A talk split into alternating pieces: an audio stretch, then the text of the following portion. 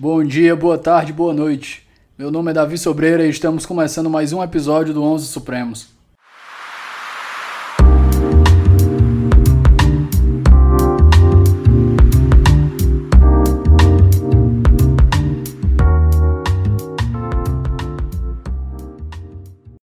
Meus queridos, boa tarde. Estou aqui com uma mente privilegiada, com quem tive o prazer de ter uma aula, professor Felipe Augusto. Felipe, por favor, se apresenta para o nosso, nosso ouvinte. Primeiro, boa tarde, boa tarde a todos. É, tudo de bom para todos vocês. É, tudo bem contigo, Davi? Obrigado pelo convite, tá?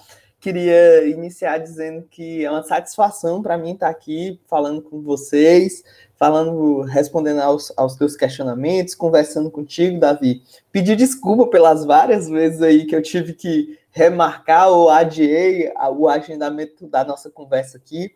A correria é grande, mas a vontade de, de falar com vocês também era, é porque eu tive que balancear tudo, mas finalmente deu certo. Espero que seja a primeira vez de algumas conversas que a gente tem aqui e podem sempre contar comigo, tá? E aí, é, eu sou Felipe Augusto, eu sou defensor público federal, sou mestre pela UFRN, é, onde fui orientado pelo professor Leonardo Martins, mestrado em Direito Constitucional.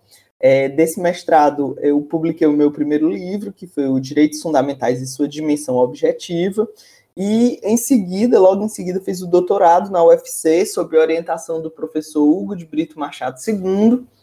É, esse livro ainda não foi publicado, eu sou meio paranoico com esse negócio de publicação de livro, eu fico revisando há alguns anos até publicar, mas recentemente publiquei o segundo livro, que é o Resumo de Humanística, é, pela editora JH Mizuno, que é um, um, tópico que eu gosto muito, que eu trabalho é, em um curso específico que eu tenho no Ouse Saber, que é um, curso preparatório para concurso que eu sou fundador, é, e que hoje em dia é, prepara carreiras jurídicas em todo o Brasil e principalmente humanística, a gente tem feito um trabalho muito bacana lá. E aí eu publiquei o resumo de sociologia como um fragmento é, do, das disciplinas que eu trabalho lá. Então, basicamente, esse sou eu, sou defensor público federal, sou professor, é, sou professor no Ouse Saber, que é esse curso preparatório para concurso, e leciono também no Cátedra, que é um preparatório para o mestrado e doutorado aqui do Direito da UFC. E esse sou eu. Vamos nessa? É, currículo quilométrico aí. Eu já ia jogar o Cátedra aqui, que é onde eu tive a oportunidade de conhecer o Felipe, pessoal. E realmente é um. Além de ser uma mente privilegiada, é alguém que tem um. Acho que um know-how absurdo, um, uma didática absurda. Você escuta ele horas e horas a fio, sem se cansar. E até hoje eu lembro da, de um momento na primeira aula que a gente teve que uma aluna perguntou se ia ter intervalo. A gente já estava com uma hora e meia de aula, tinha mais uma hora e meia pela frente. A mulher perguntou: professor, vai ter intervalo? Ele: o quê? Não, ninguém trabalha com isso aqui, não, minha senhora. Isso não existe, não. Na, é, isso aí é, é, é, mais marketing, viu? É mais para fazer um charme mesmo. Mas é, eu agradeço as suas palavras é, ao longo da, da minha vida, eu sempre gostei muito de, de ficar atento aos professores que eu considerava bons, sabe? Eu acho que, assim, é, é interessante isso. A primeira coisa que eu descobri na minha vida, assim, no, no começo da minha vida mesmo, eu, sei lá, devia ter uns 11, 12 anos, uma das primeiras coisas que eu descobri na minha vida, assim, é, percebendo a mim mesmo, foi que eu queria ser professor. Acredita nisso? Foi uma das primeiras coisas. Eu estava na sétima série no colégio, tinha que apresentar um trabalho de história e eu era um moleque super tímido, super envergonhado. Mas quando eu subi ali na, na as escolas tinham aquele batentinho, né, que hoje eu percebo como um pequeno panótipo. É, subia naquele batentinho, comecei a explicar o que estava escrito no meu cartaz de cartolina e adorei aquilo ali. E logo cedo, desde aquele momento, eu pensei, pô, eu não sei o que, é que eu vou fazer da minha vida, mas professor eu vou ser. E acabou que hoje eu sou defensor público e professor. Felipe, então, pessoal, hoje a gente vai tratar de uma decisão relativamente recente do STF que tratou das transfusões de sangue por pessoas homossexuais. E eu confesso logo de cara, antes da gente fazer essa introdução, que, apesar de ter me agradado o desfecho, os fundamentos não me agradaram. Então, é, fazendo um breve panorama aqui antes do Felipe adentrar na, na primeira parte, o, é, essa restrição ela tem com base uma história uma história que vem da do, do acho que da história da vida do, do, de, de, pandemias né que começa com a AIDS na África vai se espalhando pelo mundo. E como casais homossexuais a forma com que eles se relacionam é em geral mais perigosa não pelo fato de eles se protegerem menos mas pelo fato da relação em si, a conjunção carnal entre pessoas do mesmo sexo, sobretudo homens, é mais arriscada porque envolve mais é, é, relação anal e isso, em consequência, vai levar a mais fragmentos de sangue, frag, não sei se é fragmentos não, você vai ter mais contato com o sangue, o que causa uma maior transmissão, uma maior chance de transmissão de doenças sexualmente transmissíveis. Então a gente passa por um panorama histórico aí que a camisinha é, é, desenvolvida, passa a ser adotada. Depois de passa a ser adotada, a gente começa a ter uma redução junto com outros, outros, outras políticas públicas, a gente tem, começa a ter uma redução da AIDS pelo mundo, até que hoje a gente chega nesse momento em que os homossexuais finalmente conquistaram esse direito de ter essa ter poder fazer essas transfusões de sangue e ajudar outras pessoas, porque no fim das contas eles não estão pedindo nada além de uma oportunidade de poder ajudar, né, Felipe? Então, acho que Perfeito. feito essa introdução básica aí, eu passo a palavra para você. Beleza, cara. É, um ponto interessante para começar falando é o seguinte: a gente está falando aqui da ADI 5543, uma ADI que foi julgada recentemente, é um pleito histórico é, do movimento LGBT, é, o julgamento dessa, dessa demanda. E um ponto que eu queria dizer é o seguinte: o Davi me convidou para falar e aqui com vocês ele perguntou alguns temas, é, eu sugeri alguns, a gente trocou ideias, alguns dos temas que eu sugeri já tinham sido tratados e para buscar falar de uma coisa nova para vocês, eu sugeri a ADI 5543. Por que a ADI 5543? Principalmente porque eu acho que ela é um tema multidis ela é multidisciplinar. Ela, ela trabalha uma temática de direito sanitário, mas também de é, direito constitucional, direitos humanos. Ah, tem muita teoria do direito por trás disso aqui. Inclusive, alguns fundamentos foram baseados em teoria do direito, como romance em cadeia, que a gente vai falar já já. E também é, tem fundamentos filosóficos. O ministro Fachin, por exemplo, citou a ética da alteridade como um dos seus fundamentos. Então eu achei esse julgado muito interessante por conta disso e também para a gente poder abordar o tema do, do, preconceito, que é sempre bom a gente poder falar um pouco sobre isso. E aí o seguinte, essa ADI 5543, ela basicamente declarou inconstitucionais dois atos normativos, uma portaria do Ministério da Saúde uma resolução da Anvisa. E aqui eu já dou uma, uma, já faço uma observação de uma peculiaridade dessa ADI em relação a direito constitucional, porque em regra portarias e resoluções da Anvisa elas não. Por que não têm... foi a DPF, né? É, é, já, exatamente. Na verdade, o que acontece aqui é, são atos normativos secundários ou terciários mesmo não são leis em sentido estrito, não são atos normativos primários.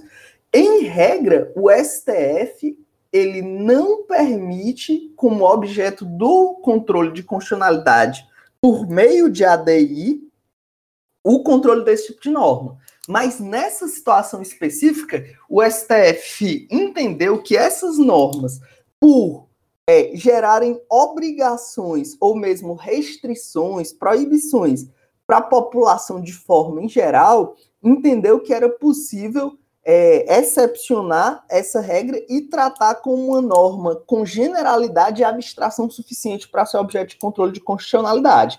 Então, esse ponto já é um, uma peculiaridade, né, que é uma peculiaridade que passou despercebida para muita gente, eu não vi ninguém falando sobre isso, mas já é um ponto bem interessante. Então, declarou inconstitucionais dispositivos de portaria do Ministério da Saúde e de resolução da Anvisa. Não era nem lei, não era nem ato normativo primário.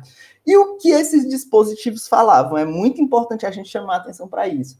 não é que esses dispositivos proibiam homossexuais de doar sangue de forma geral. Eles proibiam especificamente que homens gays doassem sangue. Não é nem que ela proibia, né? Porque, como diz a música, certas traições são bem mais sutis. A, o preconceito ele estava mais é, camuflado. Ela não proibia os homens gays especificamente de doarem sangue. Dizia que eles poderiam doar sangue desde que eles não tivessem tido relacionamento sexual com outros homens nos últimos 12 meses. Que é uma forma de. É, é o que em direitos humanos se chama de entrincheiramento. Você mata o direito sem necessariamente dizer que está matando o direito. Você cria. Cria é, obstáculos tão, de, tão intransponíveis que é a mesma coisa que o direito não existir, né? Exatamente. Você cria obstáculos é, obstáculos que vão dificultando que as pessoas exerçam seus direitos. Isso é o que em direitos humanos a gente chama de entrincheiramento. Então, é, vamos só para falar brevemente entrincheiramento sem perder o, o, foco, né? O Michel Temer quis no Brasil é, dizer que trabalho escravo era só quando havia restrição de liberdade. Olha que ponto nós estamos, né, da discussão histórica no Brasil. O Brasil considera trabalho escravo é, quando há restrição da liberdade, servidão por dívidas, condições é, totalmente é, inapropriadas de trabalho, quando o trabalhador passa horas e horas trabalhando em situações extremamente insalubres. O Temer quis acabar com isso dizendo, não, é só quando há privação de liberdade, né, o que é um absurdo. Mas aí houve judicialização, não, beleza, então deixa. Então é trabalho escravo todas essas, essas situações. Só que aí corta a verba que é, patrocina as missões de combate ao trabalho escravo. Prejudicou o direito da mesma forma. Então, você não mata um direito simplesmente vetando ou revogando a lei que existia para proteger. Existem formas muito sofisticadas de você matar um direito, que é criar condições ou cortar a fonte de financiamento de forma que aquele direito não se torne viável. Isso é entrincheiramento. Então, essas normas, elas tinham um entrincheiramento, porque criavam uma janela, o que se chama de janela sanitária aí, para que os homens gays pudessem doar. Então, mulheres gays poderiam doar, mas homens gays tinham essa restrição. O fundamento é justamente esse que você falou. Como homens gays se relacionam essencialmente por relação anal, a relação anal, por ser uma relação com mais atrito, é, há maior contato de sangue entre as pessoas e isso geraria um maior potencial de é, contato de doenças sexualmente transmissíveis em geral. O fundamento era esse. A lógica é uma lógica antiga, que é a lógica do é, a lógica dos grupos de risco, de que existiriam grupos de risco, que é uma lógica que ela foi muito comum no começo da crise sanitária da AIDS, quando a AIDS se, des se desenvolveu fortemente, havia muito essa questão da discussão dos grupos de risco. No começo, é, a, a imagem do da, da, AIDS ficou muito relacionada com o mundo gay, o que foi extremamente deletério para a população. Durante muito tempo se chamou de praga é, gay. Praga gay, coisas desse tipo. Esse tipo de absurdo foi muito foi muito difundido e isso ficou muito associado ao longo do tempo. E, e vai continuar associado por um tempo. Inclusive, a gente, a gente, pode fazer logo a indicação do Philadelphia aqui, né? Que é. trata do assunto, do, com o Denzel Perfeito. Washington e o Tom Hanks. Perfeito, filme maravilhoso que mostra justamente o, o, o pico desse momento drástico, né? As pessoas sendo demitidas porque eram gays e tinham contraído AIDS, etc. Só que com o passar do tempo, e hoje a gente sabe disso e pode falar disso com toda tranquilidade, porque a história mostrou essas, esse tipo de situação. Hoje em dia, a, a, a AIDS, ela não tem ela não tem público preferencial, ela é disseminada em toda a sociedade. É, homens e mulheres héteros têm, é, têm, contraem AIDS da mesma forma que o mundo gay contrai, e, por incrível que pareça, um dos públicos que mais tem crescido a, a, a A AIDS é justamente entre os idosos, né? Entre os idosos heterossexuais, porque é um, são públicos que não estão acostumados já a lidar com a camisinha, com os métodos é, de prevenção. Então, é, entre heterossexuais idosos tem crescido muito a AIDS. O fato é que a noção de grupo de risco ela não faz mais sentido no mundo de hoje. O que faz sentido no mundo de hoje é a noção de comportamento de risco. O que é, gera um problema sanitário não é se você é gay, ou se você é idoso, ou se você é heterossexual. O que gera problema sanitário é o seu padrão de comportamento. Então, assim, sexo anal aumenta a chance de contração de HIV se você não usa camisinha? Gera, todo mundo sabe disso. Mas não são só os gays que fazem sexo anal. Né? Então, todo, toda, toda a população, seja heterossexual homossexual, faz sexo anal. E eu estou querendo falar disso da forma mais é, tranquila possível, porque eu sei que existe um certo tabu em falar sobre isso. Né? Então, o que existe são comportamentos de risco e não grupos de risco.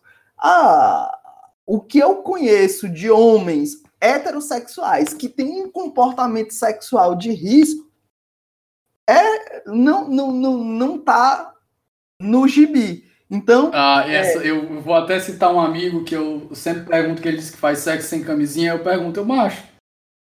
Desculpa, desculpa quem não é do Ceará, mas o macho é um vocativo universal cearense, pessoal. Então, é, o macho é, é, tipo cara, ou então. Serve pra tudo. É serve mano, pra tudo. Mano, Depende da entonação, varia é. de, de, acordo com a entonação. Então, seguido aqui, o macho é. me responde uma coisa, mano. Tu não se preocupa com doença e com filho agora, não? Ele é esse macho só, só acontece se Deus quiser. Eu orei assim. pois é. Eu tinha uns amigos cariocas que eles diziam assim: ah, a AIDS é igual macumba, só peguem quem acredita. Só peguem, só peguem quem acredita. Eu vai nessa, garoto. Então, é, é, então o que que acontece? O que existe, é, na verdade, são comportamentos de risco. O que eu conheço de amigos heterossexuais que têm comportamentos de risco não, não, não, não tá realmente escrito aí nos livros. Ah, basta a gente ver a quantidade de gravidez que existe, né, que não foi planejada. As pessoas se relacionam, isso aí é, é uma coisa que é natural. As pessoas é, é, têm relações sexuais das mais diversas formas e é do ser humano. Não estou aqui para julgar ninguém. O, o que acontece é que também não se pode admitir que o público gay seja taxado como um público que tem um comportamento de risco, porque isso é extremamente hipócrita. A gente sabe que todo o, todo gênero humano, em determinados momentos, vai ter comportamentos de risco, é, tem até fatores psicológicos envolvidos nisso, mas o ser humano ele está sempre em busca de algum tipo de satisfação, e muitas vezes essa satisfação envolve muitos riscos. Então, o que existe são comportamentos de risco e não grupos de risco. E aí a gente traz para o campo do direito. Porque era uma norma que justamente era baseado nisso, que é um preconceito, sem dúvida nenhuma, é uma discriminação que não tem uma, um, uma, uma sustentação técnica, pelo menos é, mas é suficiente para que é, haja a discriminação, porque entenda, eu não estou aqui para dizer que o direito não pode fazer discriminações. Existem várias discriminações possíveis, né? Existem várias discriminações possíveis. Vamos dar alguns exemplos de discriminação que existem no próprio direito. Quando a, quando a Constituição, por exemplo, diz que é, quando a Constituição diz que mulheres se aposentam mais cedo que os homens. É o que se chama de discriminação positiva, uma forma de ação afirmativa, mas é uma discriminação feita pelo direito. Mas vamos pegar outras que não estão no, no, da Constituição, que mesmo não são ações afirmativas necessariamente. Quando Limitação um... de idade para entrada em cargo público também, Pronto, né? Era o exemplo que eu ia dar. Quando um concurso público vem e diz que se você tem mais de 40 anos, por exemplo, você não pode fazer concurso para policial, porque existe ali uma necessidade de uma virilidade para o desempenho do cargo. quando o concurso público diz que você tem que ter determinada altura para ser agente penitenciário, determinado porte físico. Isso aí tem uma razão de ser, é uma discriminação que tem uma justificativa na realidade. É o que o Celso Antônio Bandeira de Mello chama de discrimen, é o fator de distinção, e pode haver essa distinção. O que não pode haver a distinção sem proporcionalidade, sem razoabilidade, sem um amparo na realidade que a justifique. Então, o Celso Antônio chega a dar o seguinte exemplo: é, digamos que é, existe um cargo público que hipoteticamente fica muito exposto ao sol, você passa o dia exposto ao sol, e aí se diz que para aquele cargo público específico só negros podem concorrer, porque negros, tecnicamente, é um exemplo lá que ele alucina, né? Mas que tecnicamente se mostra que os negros têm menos propensão ao câncer de pele e por isso aquele cargo público só pode negro. Nesse exemplo hipotético, é, tem uma razão de ser para o discrimen, e é isso que justifica. O que a gente tem que analisar na ADI 5543 é se o discrimen que tinha nesses atos normativos era era é, objetivo, técnico, era proporcional, exatamente, era proporcional e adequado para para o combate da crise sanitária que ela se propunha. Porque a gente tem que pensar, obviamente, também que o que está é, tá em jogo aqui é um aspecto importantíssimo, que é os bancos públicos de sangue não serem locais de é, disseminação de doenças é, sexualmente transmissíveis, doenças é, transmissíveis pelo sangue, melhor dizendo. Então, o grande objetivo é esse. A gente sabe que, historicamente, no Brasil, é, pessoas se contaminaram é, por receber doação de sangue, né? Um caso dramático foi o caso do, dos irmãos do Enfio, né? O Betinho, que era hemofílico, precisava constantemente é, fazer transfusão de sangue, e numa dessas transfusões acabou é, contraindo a, a AIDS. É óbvio que os bancos têm que ter esse cuidado. Né? O, e eu tenho amigos, amigos que são da área do direito, estudiosos, e que, inclusive, são totalmente é, simpatizantes do movimento gay, LGBT, buscam reconhecimento de direitos, mas que eles questionam na decisão do STF é, se, a decisão do, se a decisão do STF realmente ela foi capaz de é, vencer o ônus argumentativo necessário para é, suplantar essa questão técnica, porque realmente isso é, é, muito justo. E você mesmo que hoje começou dizendo, olha, eu vi a decisão e achei que os fundamentos não eram suficientes. E eu vou dizer para ti também, eu também concordo que deixou um pouco a desejar do ponto de vista teórico, do ponto de vista filosófico da coisa, é uma decisão boa. Mas eu acho também, eu senti um pouco de falta de um aprofundamento das questões técnicas. E aí entra numa grande crítica do ativismo judicial nos dias de hoje, que é quando o judiciário suplanta decisões técnicas, que eu, que eu acho que nesse caso aqui nem era tão técnica assim, mas isso é um problema grave que a gente tem que ficar atento, né? É, mostrando o outro lado do problema. O judiciário ele não pode suplantar decisões técnicas a seu bem prazer, a seu bel prazer, porque isso gera problemas graves lá na frente. O judiciário, o juiz, muitas vezes ele não tem um preparo técnico para conhecer determinados temas e nem precisa ter. O que ele precisa é se valer das pessoas que têm esse conhecimento técnico. Eu acho até que o STF Inclusive, teve acesso um a isso. Eu senti um cheirinho no voto, se eu não me engano, do Lewandowski, de doutrina Schenner. Ele citou justamente isso, a falta de expertise. Porque no final das contas, eu acho que quem já doou sangue, ou até para quem não doou, o procedimento, você chega lá, só para quem não conhece, né, para familiarizar mais a pessoa. É bom contextualizar isso. Você chega lá e você vai responder, você vai se cadastrar, você vai responder algumas perguntas, e você vai para. Primeiro vai fazer um exame físico. Nesse exame físico vão ver o, seu, o seu peso, a sua altura, depois vão, você vai para um, uma entrevista com uma pessoa da área mesmo da medicina. Essa pessoa, o enfermeiro ou médico, ele vai fazer uma série de perguntas para você. Nessas perguntas, ele vai perguntar coisas que envolvem o seu comportamento para saber se a sua saúde está fragilizada ou se você se expôs de alguma forma a qualquer vírus ou bactéria que possa ser transmissível pelo sangue, porque isso, no final das contas, ainda que o sangue que você vai doar possa ser testado, pode acontecer um falso positivo. E o banco de dados de sangue, o banco de sangue, eles não têm um. E isso é no mundo todo, não só no Brasil, até nos Estados uhum. Unidos. Uhum. Inclusive, o Filadélfia é um exemplo disso, né? Perfeito. Ele tá. Uma das, das advogadas que aparece no filme recebeu por transfusão de sangue. Então, o, eles fazem, vamos supor que o exame deu um falso negativo.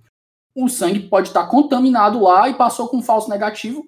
Então, essa entrevista, ela é uma forma de filtro, uma barreira inicial para dizer, ó, a gente não quer arriscar contigo, porque por mais que tu doe, se a gente fizer o exame e o exame der um falso negativo, a gente não vai fazer duas vezes, a gente não vai testar duas vezes, porque a gente não tem tempo nem recursos para isso. Então, a gente tem essa barreira inicial para fazer uma certa proteção. E um dos, dos aspectos aqui que o. Até adiantando essa parte, que o, me chamou a atenção foi que o Alexandre de Moraes ele citou alguns aspectos técnicos, apesar dele ter feito um voto meio a meio.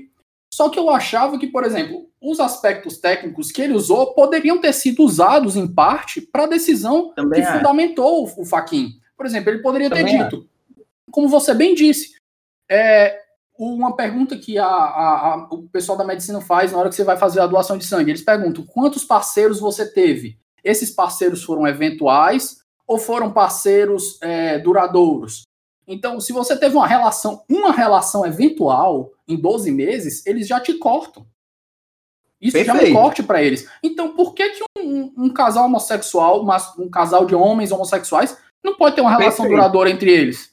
Exatamente. Você chegou no ponto perfeito. Você chegou no ponto perfeito. A grande razão técnica por trás, é, Davi, e esse meu amigo que ele ele, é, ele critica a decisão e é um cara que ele é ele, ele é super é, pró doação de sangue. Ele doa sangue, eu acho que sempre que passa aquele prazo mínimo para doar sangue, ele tá lá doando, ele manja muito disso. Aproveitando o jabá para doação de sangue, né, pessoal? Homens de Exato. dois em dois meses, principalmente quem tá em quarentena, que não teve muita oportunidade de ter relação sexual, vá doar sangue. Vá doar sangue, Exatamente. aproveite esse momento que, que você tá parado dentro de casa, que não pôde fazer nada, e faça uma boa ação, vá doar sangue. E, e, até porque na pandemia os bancos de sangue despencaram, né? O, o, a quantidade, o estoque de sangue despencou, então tá pressionando muito. Então o que que acontece? É, esse meu amigo que, que doa sangue com muita frequência, com muita regularidade, ele tá lá sempre doando sangue. Ele é super é, é, conhecedor dos procedimentos, a esposa dele é médica e tudo. E ele, e ele me explicou essa questão.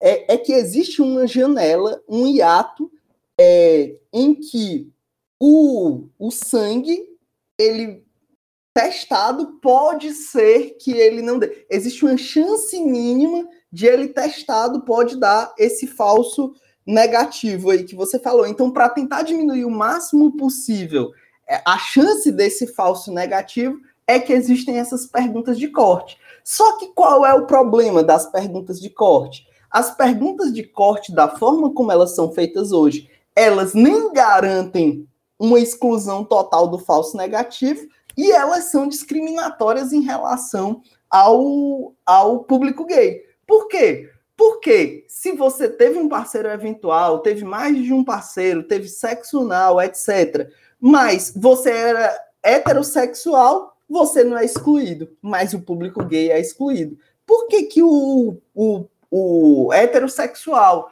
que faz é, sexo com parceiras desconhecidas, ocasionais, não é excluído e o gay é excluído? É esse o problema do critério. Então, se todo mundo que tivesse o comportamento, se todo mundo que tivesse o comportamento de risco fosse excluído, a norma não era discriminatória. Se heterossexuais ou homossexuais que fazem sexo anal com desconhecidos ou ocasionalmente fossem excluídos, a norma não era discriminatória e talvez fosse até mais seguro lá para o negativo. Agora, para não dar o falso negativo, Agora, da forma como a norma está posta, eu, eu particularmente não tenho dúvida de que havia um conteúdo discriminatório ali. E ainda tem outras questões que a gente tem que avaliar, como, por exemplo, a possibilidade das pessoas mentirem na hora de responderem as perguntas. Então, será que os bancos de sangue não têm que ter algum tipo de critério mais cuidadoso? Porque as pessoas podem mentir nessas perguntas. Né? Não, alguém acredita que perguntas envolvendo a sexualidade das pessoas, as pessoas não vão mentir a respeito delas, as pessoas mentem o tempo todo sobre coisas que são menos íntimas, imagine sobre coisas tão íntimas. Então, é por isso que é, eu entendo que, por mais que a decisão do Faquin tenha tido algumas é, vulnerabilidades ao ponto do ponto de vista da fundamentação, eu acho que a norma da, portaria e da resolução, elas tinham um conteúdo discriminatório. Mas desculpa, eu te interrompi. Não, que é isso. Eu que estava só fazendo uma, uma, pequena, um pequeno adendo para deixar mais claro. É, o Felipe disse aqui, pessoal, que o homossexual ele é retirado sumariamente, né? E que o, o heterossexual, apesar do comportamento de risco, não ele pode ser tirado na hora da entrevista, mas não por uma lei sumária, né? Que faz isso, que não dá nem acesso à pessoa a ter uma entrevista. Só para fazer essa, essa pequena digressão aqui, porque eu fiz essa pequena diferenciação.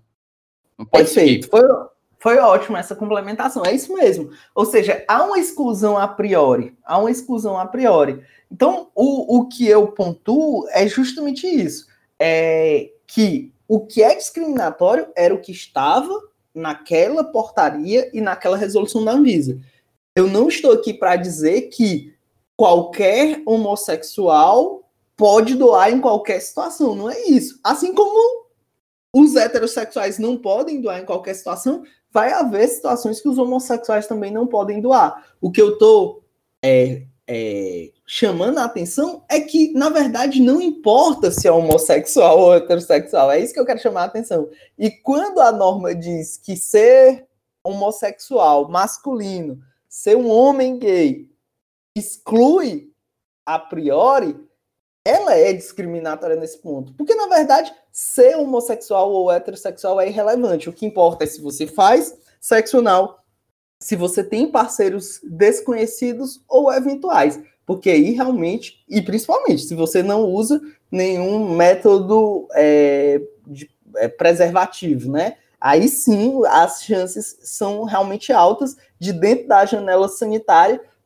eventualmente passar um falso negativo desse, que é o que se quer evitar com a norma. Então, Inclusive, eu... é, essa parte do, dos preservativos, eles são, é, apesar de você fez uma crítica extremamente contundente aí sobre os métodos que o sistema de saúde tem, né?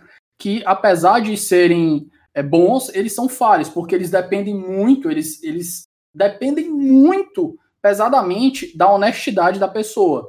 Então, ainda que você diga que teve uma relação eventual com a pessoa, se você disser, não, mas foi com camisinha, a pessoa, não, não pode. A pessoa já corta você, porque ela não quer arriscar, porque existem outras formas de transmissão. Fala de sexo oral, fala de outros tipos de transmissão. Então, eles dependem muito da pessoa ter uma, uma, uma honestidade muito, muito grande na hora dessa entrevista. Isso realmente é uma falha. Infelizmente, você depender da honestidade humana nesses momentos.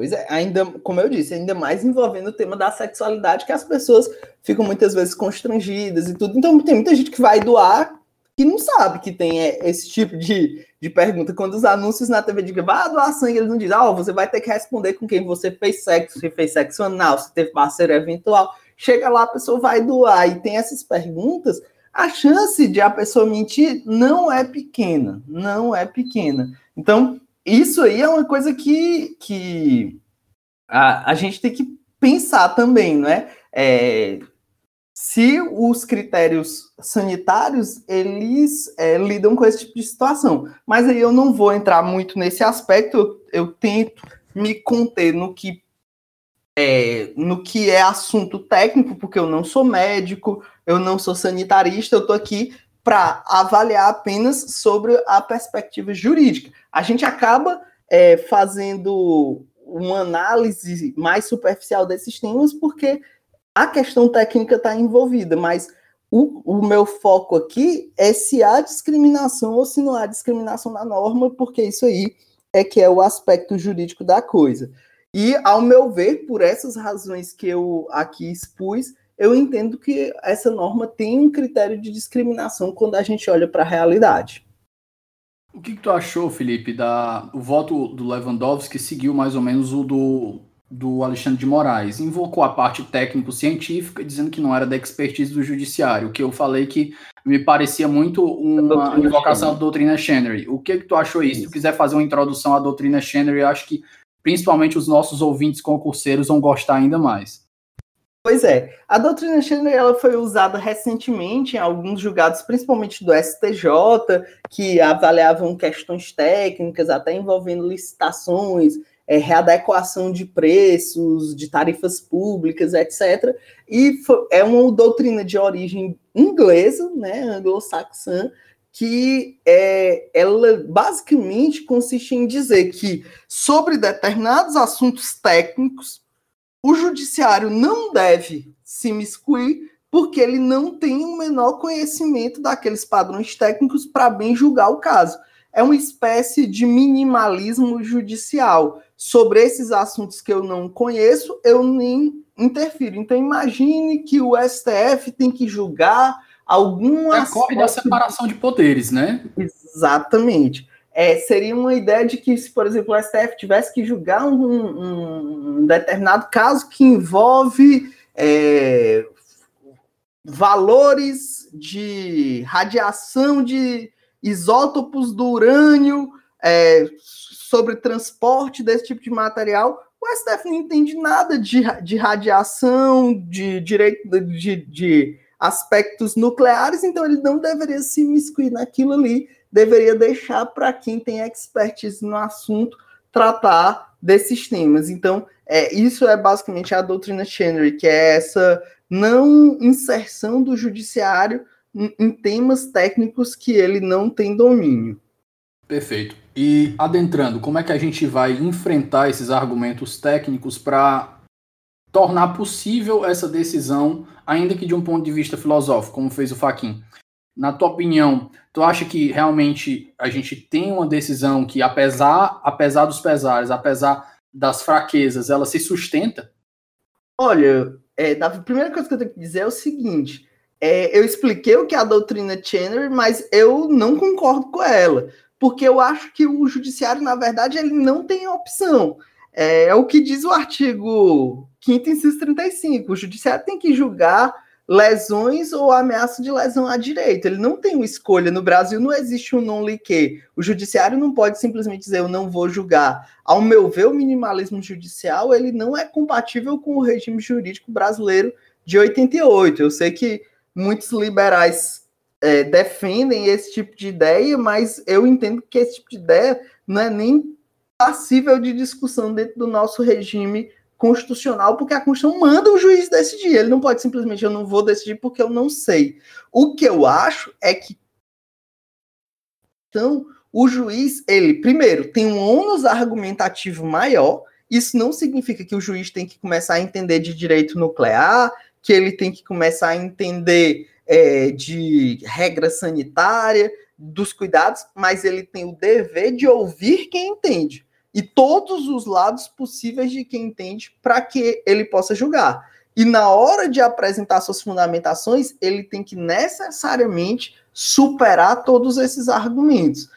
Não estou dizendo aqui que ele tem que ser Hércules, não, tá? Não é um juiz Hércules que tem que é, acertar 100% e que sempre ele tem que ver todos os lados. Vai acabar existindo é, pontos cegos nessa história. Mas ele tem que, ao máximo possível, tentar diminuir essa quantidade de pontos cegos. E ele só vai fazer isso se ele ouvir os técnicos, se ele ouvir a sociedade a respeito dos assuntos e construir a sua decisão a partir desse diálogo institucional, né? A teoria do diálogo institucional. Você tem que ouvir quem é técnico e, necessariamente, no seu fundamento, vencer esses argumentos técnicos.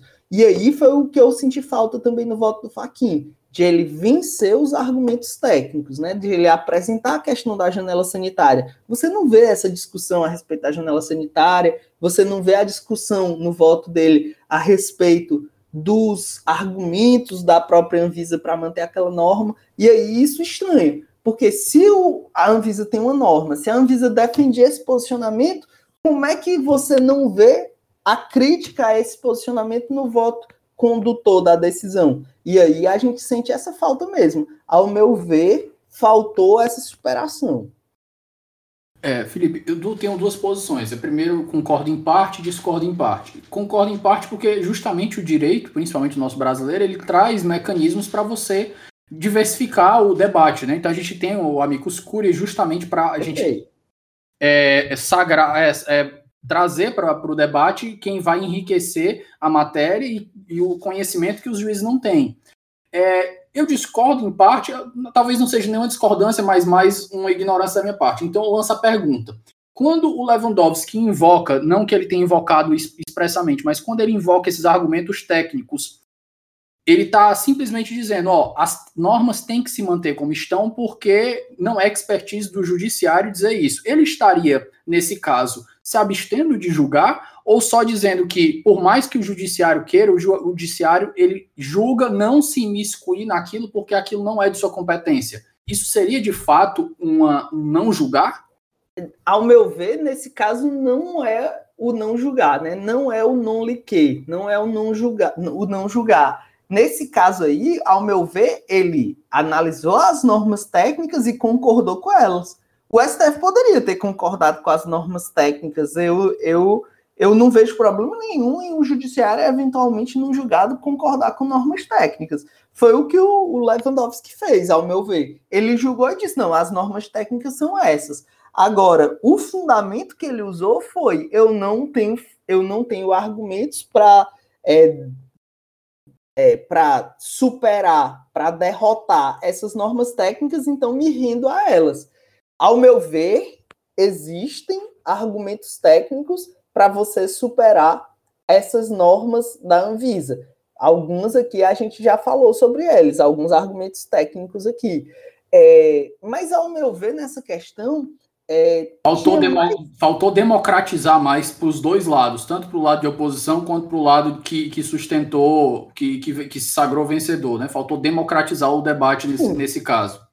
Sim, porque perceba, não é porque eu concordo com a decisão final que eu sou obrigado a concordar com a fundamentação. Não é porque eu concordo com a decisão final que eu não vou criticar a decisão. Ah, eu acho que faltou fundamentação. É, a gente tem que cada vez mais exigir do judiciário que ele vença os ônus argumentativos.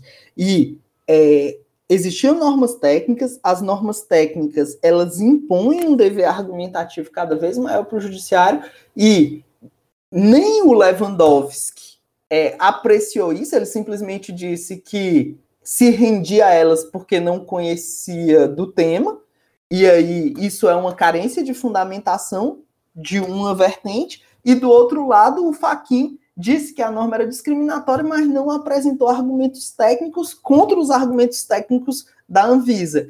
E aí faltou fundamentação pelo outro lado. Então, se eu concordo com o fundamento fático usado pelo Faquin, eu não concordo com a omissão no que tange aos fundamentos técnicos. É isso que eu estou querendo expor, que você, diante de casos técnicos, você tem que mostrar os fáticos, mas também superar os técnicos. Perfeito. Algum acréscimo que você queira fazer, Felipe? Eu só quero acrescer dois pontos que é, são mais relativos até à teoria do direito e que foram bem interessantes, é, usados pelo Faquin. Que primeiro o Faquin usou um fundamento filosófico muito bacana no seu voto, que é a ética da alteridade. É, a ética da alteridade é justamente a lógica de que nós temos uma responsabilidade pela vida dos outros. Nós temos uma responsabilidade, mas não é responsabilidade igual aquela da fofoqueira que fica prestando atenção na vida dos outros, não. Nós temos uma responsabilidade com a vida dos outros, no sentido de que nós temos o dever de, é, ao apreciar normas, de nos colocarmos no lugar do outro. É, um é o que eu chamo de um exercício de alteridade. Quem fala um pouco sobre isso também, não, não necessariamente com a lógica de ética da alteridade, mas é o, o John Rawls. O John Rawls, no Teoria da Justiça, quando ele propõe a ideia de posição original e véu da ignorância, o que ele está querendo fazer é que você pense que você poderia estar no lugar daquela pessoa.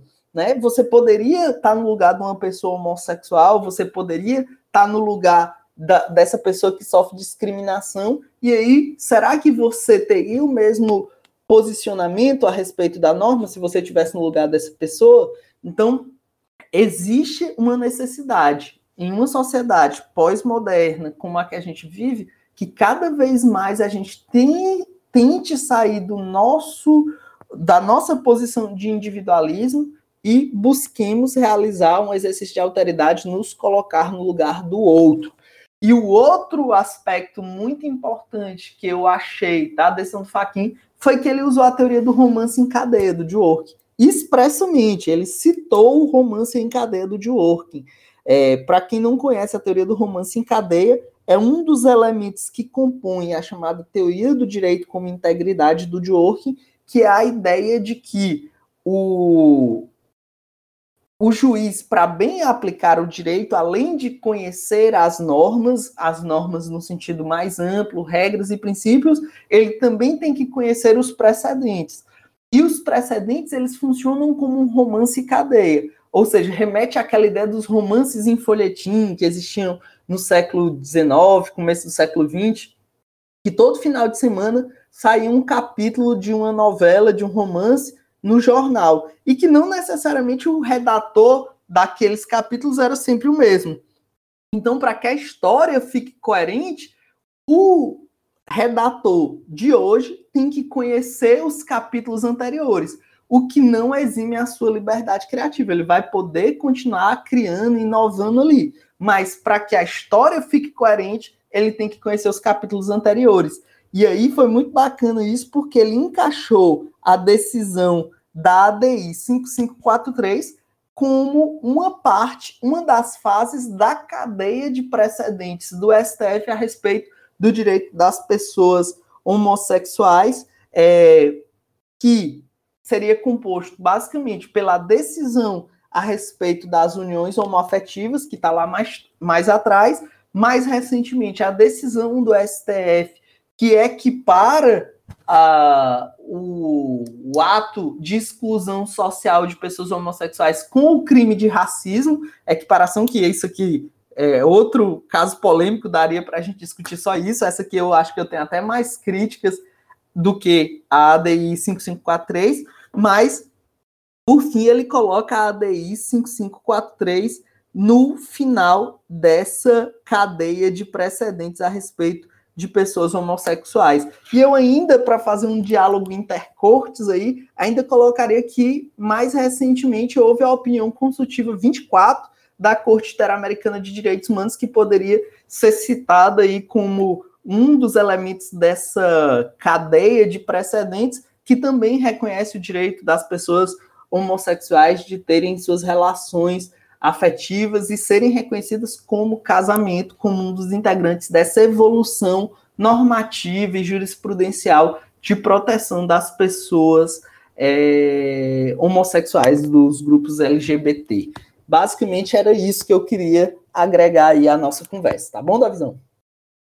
Felipe, isso me lembrou um pouco essa, esse romance, essa ideia de romance em cadeia que tu falou. Não, não é exatamente a mesma coisa, mas me lembrou justamente a sequência dos processos estruturais, né, nos Estados Unidos, que a gente tem, vai vendo uma, uma reconstrução pós-racismo que começa com Brown versus Board of Education e eles vão seguindo com outros processos, com outros precedentes que vão é, a, aplacando é, é, os efeitos do racismo na sociedade. Eu não sei se tem uma relação direta, mas me lembrou isso na hora que tu começou a falar dessa chain novel, quando tu falou dos vários processos que seguiram no STF que tiveram essa relação é, com direitos LGBTQI+. Total, é isso mesmo, é essa lógica mesmo. Depois de Brown versus Board Education, que é bom que se diga, é, foi na verdade um overruling da, da Corte, da Suprema Corte Americana, porque todo mundo fala da importância da Suprema Corte na superação do racismo. E isso se deu com Brown versus Board Education, e a partir daí realmente houve uma nova sequência de precedentes. Mas é bom que se diga que antes de Brown versus Board Education, havia uma série de precedentes da Suprema Corte. Civil Rights Exatamente. Plessy versus é. Ferguson.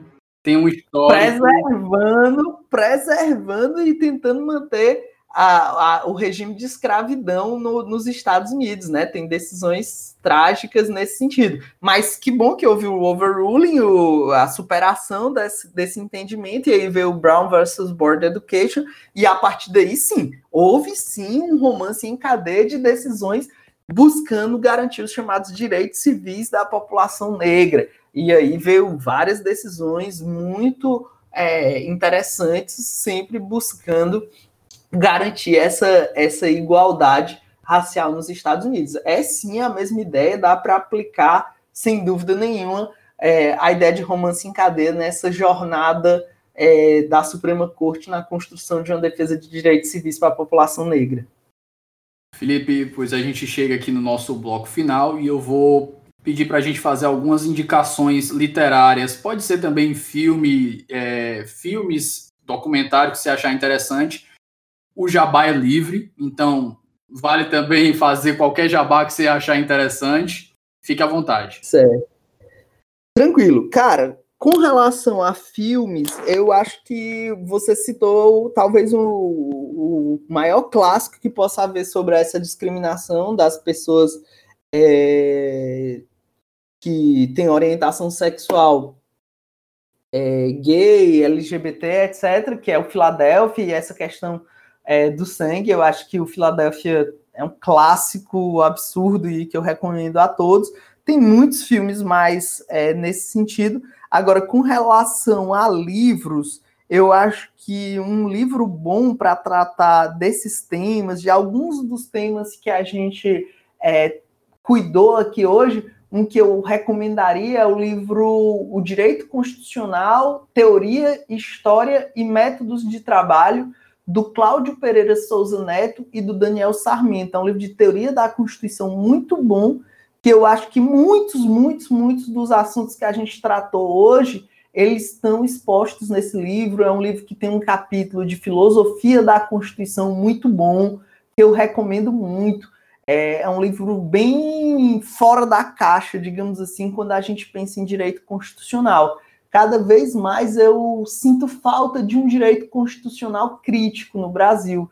A gente cada vez mais está entrando numa leva de pensamento de preparação para concurso que é muito pasteurizado, e aqui eu faço meia crítica, porque eu trabalho para concurso e infelizmente os concursos eles impõem, a grande maioria deles, um pensamento bem pasteurizado. É, é raro hoje em dia a gente ver num livro de direito constitucional algum autor fazendo uma crítica a uma decisão do STF. Ele simplesmente vai lá e diz: ah, o STF decidiu assim, vá lá e na prova diga que é dessa forma mesmo. E cada vez mais a gente precisa, na verdade, ser crítico, porque o estudo no Brasil é pouco crítico, mas a sociedade é crítica. Todo mundo critica as decisões do STF hoje em dia. E o jurista, ele está ficando cada vez menos preparado, ou para contra-argumentar com essas críticas, ou mesmo para ele fazer uma crítica qualificada, porque o que a gente vê são críticas é, totalmente superficiais, banais, bobas, preconceituosas, discriminatórias. A gente tem que ter críticas qualificadas. A crítica a uma decisão judicial é uma coisa boa, mas desde que ela seja uma crítica qualificada. Né? Eu não gosto muito de ficar nisso, ah, em tal lugar é assim, lá é melhor que a gente e tal. Mas na Alemanha, quando a, a, a Corte Constitucional Alemã dá uma decisão, se passam anos estudando aquela decisão para fazer críticas qualificadas. Né? Aqui no Brasil vira discussão de Facebook, fica discussão de mesa de bar, né? Ah, porque fulano acha isso, e não tem uma crítica qualificada. Eu acho importante a gente ter críticas qualificadas, e eu acho que o livro do Daniel Sarmento e do Cláudio Pereira de Souza Neto, eles têm um perfil mais crítico em relação ao direito constitucional, e aí recomendo. E recomendo também um, um, outro livro que tem um perfil mais crítico, é o livro de direito constitucional do Luiz Fernando Coelho, É, agora eu não estou lembrando é do nome dele especificamente. Estou olhando aqui na, na biblioteca para ver se eu acho esse livro.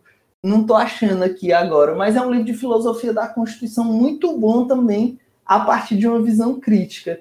Acho que depois que eu achar aqui, eu te mando é, o nome desse livro pelo WhatsApp e tu dá um jeitinho aí de mandar para a galera. Pode ser? Tô pesquisando aqui, pode deixar que eu deixo, eu deixo ele registrado aqui. Pronto, eu tô aqui olhando na biblioteca ver se eu acho, mas não tô achando. Não eu sinto que eu sinto que tá faltando um alto jabá para um livro de direitos fundamentais. Ah, cara, eu não quis citar o meu livro de direitos fundamentais porque ele não é propriamente sobre esse debate que a gente teve. Assim, tem temas transversais ao que a gente falou, né? Mas é, vou deixar o jabá mesmo assim. Então já já que você me estimulou. É, quem quiser conhecer um pouco mais aí sobre o que eu penso, sobre a minha visão de direito constitucional, inclusive eu tento dar um, um olhar crítico sobre muitas decisões do STF nessa obra, eu sugiro aí que quem quiser dê uma olhada no meu livro de direitos fundamentais, que é o é, Direitos Fundamentais e Sua Dimensão Objetiva, que foi publicado pela Sérgio Antônio Fabris Editor, né, uma livraria super conceituada, do Brasil, lá de Porto Alegre. E esse livro eu abordo basicamente esse, essa função dos direitos fundamentais que ainda é pouco conhecida e pouco estudada no Brasil, que é a função objetiva dos direitos fundamentais, a dimensão objetiva dos direitos fundamentais que é, orienta que o Estado tutele os direitos fundamentais independentemente de uma demanda pessoal de quem quer que seja. Então, recomendo aí para quem quiser dar uma olhadinha. Então, nós já temos aqui assunto para mais uns, pelo menos uns dois ou três episódios com participação do Felipe. E Show deixo de as bola. portas abertas. Felipe, muitíssimo obrigado. Foi uma aula excelente, participação aqui ímpar. E as portas estão abertas para próximas participações. Cara, eu que agradeço. Conte comigo sempre, tá?